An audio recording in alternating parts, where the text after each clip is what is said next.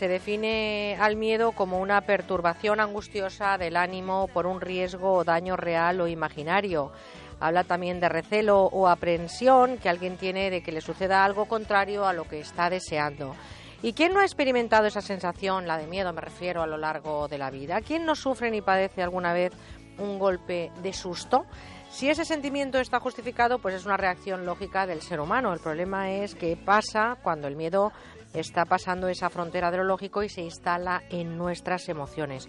¿Han oído alguna vez la palabra fobia? Pues estoy convencida de que sí, seguro que sí. Y de fobias hablamos hoy. Manuel Ramos, doctor en psicología, profesor de la Facultad de Psicología de Valencia y director del Instituto de Terapia Gestal. Manuel, buenos días. Hola, ¿qué tal? Buenos días. Y vamos a hablar con él de fobias, pero ustedes pueden hablar con él de lo que consideren. Es eh, nuestro experto y atiende sus eh, llamadas al 91 426 25 99 o también a través de la dirección de correo electrónico con buena onda arroba onda cero punto es. Manuel, esperando que nos llamen los oyentes, ¿podías comentarme qué son exactamente las fobias? La fobia es ese tipo de miedo que va más allá de lo que sería razonable. En principio, para que podamos llamar o para que la gente tilde de fobia una sensación de miedo, tiene que ser desproporcionada. Es decir, es algo así como la situación no es tan peligrosa para la mayoría, pero para esa persona sí, y en ese sentido se considera que es un miedo desproporcionado. Por otra parte, no puede ser razonada, es decir, no hay una explicación. Si nosotros nos encontramos frente a un animal muy peligroso, un tigre, pongamos que sea el ejemplo clásico, tener miedo, eso es razonable y es comprensible. En cambio, frente a determinadas, subir a un ascensor, subir a un avión, frente a determinado tipo de insectos, pues no puede ser razonado, no es razonable y por eso se vive como fóbico, es decir, como algo que va más allá de lo que sería comprensible. Por otra parte, no tienen un control voluntario. Es decir, la persona siente esa sensación de miedo y no puede desde la voluntad, incluso entendiéndolo, no puede evitarlo. Eh, hace que la persona llegue a tener comportamientos evitativos hasta tal extremo de, por si estamos hablando, por ejemplo, de subir en un ascensor, el temor a subir al ascensor hace que la persona llegue a subir a pisos elevados andando precisamente para evitar la sensación de miedo. Precisamente, perdona Manuel, porque eh, tenemos uno de los correos electrónicos que nos han mandado ya con buena onda onda cero punto es, y es que has nombrado la palabra ascensor y hay una oyente que se llama Carmen que dice que es incapaz de subirse a ningún ascensor, pero ninguno es ninguno. Imagínate eh, cuando alguna persona que quiero vive en un piso 15 o 16, las paso fatal, eso sí, lo ganan mis piernas. Sin embargo, soy capaz de meterme en otros espacios cerrados. Hago viajes de avión de 20 horas sin problemas, incluso podría meterme en una caja mortuoria. Dice que el único miedo que tiene es a los ascensores. ¿Esa fobia se puede superar, doctor? A ver, las fobias, las fobias en principio se pueden superar y a lo largo de la, de la historia estamos hablando también de personas que, han, que famosas que no han podido superar determinadas fobias. En principio, lo que le diría a esta oyente es que es cierto que el hecho de que ella pueda evitar el ascensor le, permite mantenerse ahí, como ella dice, a base de sacrificios y lo ganan sus piernas. Probablemente en muchas ocasiones lo que hay es algún tipo de recuerdo o fantasía respecto del ascensor. Generalmente no suele ser razonada, no suele ser recordada y sobre todo también hay una especie como de exigencia. Muchas de las fobias se perpetúan porque la persona se exige estar en esa situación que le da miedo y pasarla como la ella cree que la pasa todo el mundo, es decir, sin miedo. Yo creo que uno de los primeros pasos para hacer frente a las fobias es aceptar lo que se siente. Es decir, la persona sí puede subir en el ascensor si mm, aumentan las posibilidades de que suba, si acepta subir con miedo. Lo que sucede es, como por ejemplo, pues hablar en público, que la gente lo que se exige es quiero subir en el ascensor sin tener miedo. Y entonces se genera una especie de, de bucle o de círculo vicioso donde la persona, como tengo miedo, no subo y no subo porque tengo miedo. Entonces, el primer paso es aceptar lo que se siente.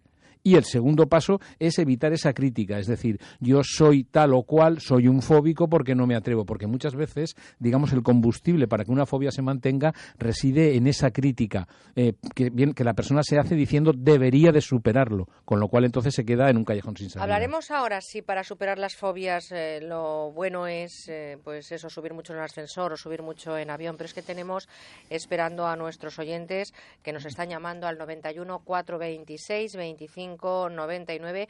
De todas formas, Carmen, ahí está la respuesta y ojalá sea capaz de subir en algún ascensor por no subirse 20 pisos andando. Aceptando que subirá con miedo al principio. Exactamente. Luis, desde Madrid, buenos días. Hola, buenos días. Encantada de saludarle. ¿Cómo está, Luis? Bien, muchas gracias. ¿Y ustedes? Encantada también de tenerle aquí. Cuéntenos. Bueno, pues yo padezco de lo contrario de la claustrofobia, agorafobia.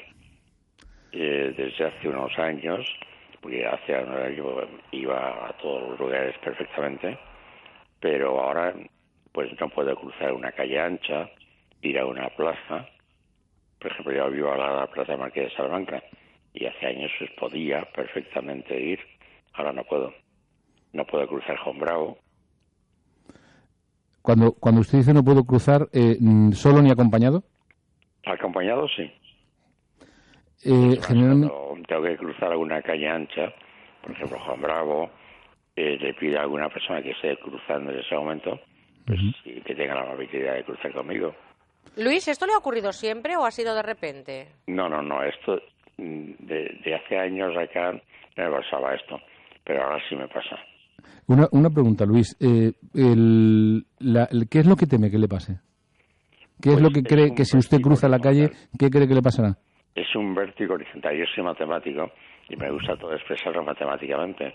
Es como que me aspirara horizontalmente el terreno. Pues para los que somos de letras, la verdad es que nos cuesta entender eso. ¿Qué, sensación sería esa, Manuela, que nos ha intentado No, no llego, no llego a, imaginarla del todo. Lo que sí que, lo que sí que me gustaría decirle, eh, Luis, es que hay una fantasía catastrófica de que yendo solo usted no se pueda contener o no se pueda mantener en equilibrio. Creo que eh, una de las posibilidades sería con alguien que le pueda acompañar ir colocándolo a distancia cada vez mayor respecto de usted para que usted pudiera comprobar el efecto de la presencia de otra persona frente a esa aspiración, como investigación. Pero es bastante frecuente la agorafobia, ¿no? Sí, la agorafobia es frecuente porque hay una fantasía por parte, no es en el caso de Luis solamente, es por parte de la persona que la padece que se va a encontrar en una situación de peligro frente a la cual no va a poder hacer nada. Un ataque al corazón, algún tipo de ACV, en fin, cualquier tipo de enfermedad, de, crisis en ese momento, de crisis de pánico, que la persona se va a sentir incapaz de resolverla. Es precisamente por eso que lo que, en el fondo, la fobia tiene un, un, un destino o una intención positiva que sería la de proteger a la persona. Lo que pasa es que a nivel vital de la persona es desadaptativa. Bueno, pues ojalá Luis sea capaz de cruzarse esa calle, esas calles tan estupendas que tiene Madrid, como la que usted nombraba Juan Bravo. Vámonos hasta Zaragoza y allí está Jesús. Buenos días. Sí, buenos días. Encantada de saludarle. Sí. Perdón, díganos, Jesús. Sí, mire, era también una consulta yo sobre el avión. Eh, a mí los aviones me fascinan de toda la vida e incluso estuve en la aviación muchos años y, bueno, y, me, me, gusta montar en avión. Pero a mí lo que me preocupa es el estar cerrado, encerrado ahí, eh, digamos, el, el no poder yo decidir, no sé, esa cosa dice, pues... Sí, que no se puede bajar en marcha. Eh, pues, pues casi, casi. No es, bajarme, pero no sé, pensar que ahí te, que, que te encierras y que ya hasta que no aterrizas ya no puedes ya no puedes decidir por ti mismo lo que lo que puedes hacer. Entonces, o sea, que a usted le gustaría tenerlo todo controlado. Pues casi, casi, casi, casi, porque a lo mejor controlándolo yo no me daría ese, esa, esa, esa fobia de estar ahí enterrado. Bueno, pues Jesús, sí. Sí, no, no, que digo que vamos a ver lo que dice el experto y la única forma de controlar, con que lo tenga controlado el piloto, yo creo que al final los aviones eso es lo más importante, ¿no? Sí, ayuda bastante. Eh, a ver, Jesús, hay una cosa que sí que, me encanta que, usted lo señale porque es un componente importante dentro de lo que serían las fobias, que son las fantasías y las expectativas. Es decir, los seres humanos tenemos una capacidad increíble de auto-hipnotizarnos, de autosugestionarnos. Y en ese sentido, el comenzar a darle vueltas o el comenzar a pensar, estoy aquí encerrado, no puedo hacer nada y todo esto contribuye a aumentar la tensión. Eh, evidentemente, una de las cosas que funciona bastante eh, sería el, pensar, buscar pensamientos alternativos, desde la fantasía de pensar en situaciones o espacios abiertos a sencilla y exclusivamente ir comprobando cómo el avión va volando. Eh, por lo que dice, por lo que dice Jesús, y esto sirve para muchas fobias, es muy interesante vigilar cuál es el diálogo interno, cuál es la imaginación que la persona está teniendo para de alguna forma ir metiéndose en ese mm, estado de temor.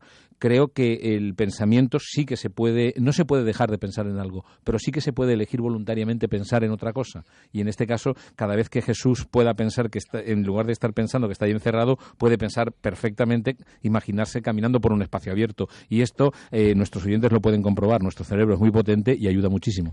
Carlos, eh, desde Valencia, buenos días. Hola, buenos días.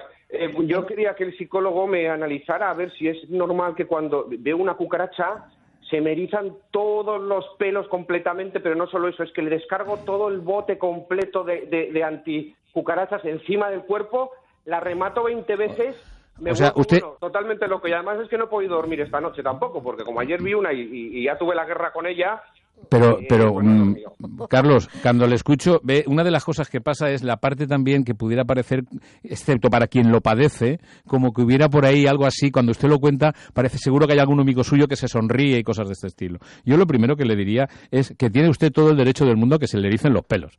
Tiene usted todo el derecho del mundo, es más, creo que es lógico porque para usted, igual que para muchas otras personas, las cucarachas son unos insectos francamente, mm, yo diría, eh, repugnantes.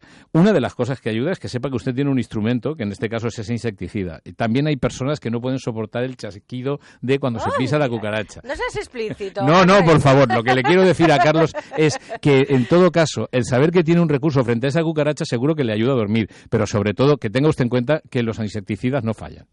Pues eh, además estamos hablando de una cucaracha. Son asquerosos y puedo decir que aquí en el equipo, no voy a dar nombres, tenemos alguna que otra histérica de las cucarachas. Eh, y no soy yo, ¿eh?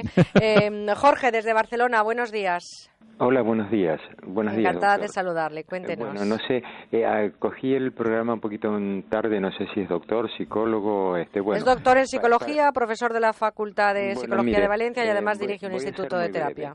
Yo conozco la terapia y todo, pero me ha ocurrido después de muchos años, he hecho un viaje, el miércoles exactamente. He ido a, Viena, Budapest. Este, como soy un paciente cardíaco, este, sentí desprotección, miedo, eh, nadie hablaba inglés, yo no hablo inglés, hablo francés, italiano, este, me, me habían vendido una, una idea de que había tours, que había excursiones, y eh, usted sabe, doctor, que eh, lo único que hice fue dormir, no comer, hasta que pude sacar un billete de nuevo, eh, hablé con la agencia y, este, regresar. Quería saber, quería saber si esto fue pánico, ataque de ansiedad, porque yo me sentí morir, me, me sentí que que de ahí no podía salir. Como, no sé lo que es estar preso, pero bueno. Mire, algo parecido. Mire, le voy a decir, eh, ni fue pánico, ni fue... Para mí fue una reacción coherente. Cuando las personas nos sentimos desvalidas, cuando nos sentimos frente a una situación que no carecemos control, que, perdón, que no disponemos de control, que carecemos de ese control, una de las respuestas es lo que se denomina regresión. Eh, y una de las conductas de regresión es la de dormir. A mí me parece que muchas veces el organismo, frente a esas situaciones de miedo, es muy saludable y sabe lo que hay que hacer. Yo creo que el hecho de que usted durmiera fue uno de los mejores calmantes y una de las mejores formas de hacer frente a una situación que, como usted bien dice, se parecía mucho a un encierro en el que usted no podía hacer nada hasta que encontró el billete. Hablamos de fobia, ¿se puede llegar a ser multifóbico o cuando se padece una fobia es exclusivo? No, no, hay, hay diferentes planteamientos. Hay desde fobias específicas a fobias sociales, a aspectos como el de la agorafobia y dependiendo de la estructura de la personalidad y de los patrones de relación, hay personas que serían específicamente fóbicas a un solo estímulo y algunas otras que serían a estímulos, a estímulos diversos, es decir, podríamos decir multifóbicas. Oye, ¿por qué no cerramos esta charraeta, como decimos, por esta parte del mundo, esta conversación, eh, abriendo la ventana de par en par y entrando con una bocanada de aire fresco a las personas que padecen fobias? Porque esto al final, con una buena dosis de terapia y con un buen profesional, acaba superándose en muchos casos, ¿no, Manuel? Colocando como dos, dos ejes. Por una parte, la estructura de la personalidad, como antes decía, y el patrón de relación. Y por otra parte, también el tipo de fobia. Dependiendo de estas dos cosas, hay diferentes diferentes tipos de terapia que pueden ser útiles, desde la terapia de exposición a una cosa que se está estudiando bastante, que es la terapia de eh, mm, con, el, con realidad virtual, donde la persona experimenta en la práctica. sería algo así como la exposición a través del ordenador. En algunos casos lo que interesa también es, o lo que es conveniente es ver el significado en la vida de persona y el impacto que tiene esa fobia y dependiendo del tipo de, del tipo de problema, un tipo de terapia u otro. Pero hoy en día dentro de la psicoterapia hay diferentes enfoques que pueden hacer muy, muy, muy factible el superar las fobias. Bueno, pues superaremos eh, seguro las fobias y superaremos eh, muchas cosas con los profesionales y expertos. Manuel Ramos lo es, doctor en psicología, profesor de la Facultad de Psicología de Valencia, director del Instituto de Terapia Gestal.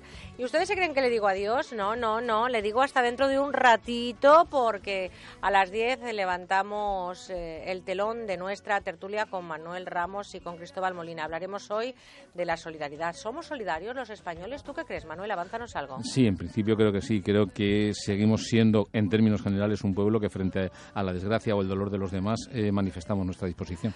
Bueno, pues yo también tengo otra frase para la tertulia, que es que todo el mundo es solidario hasta que le afecta en la causa. Hablaremos a partir de las 10. Manuel, gracias y hasta dentro de un ratito. Hasta ahora.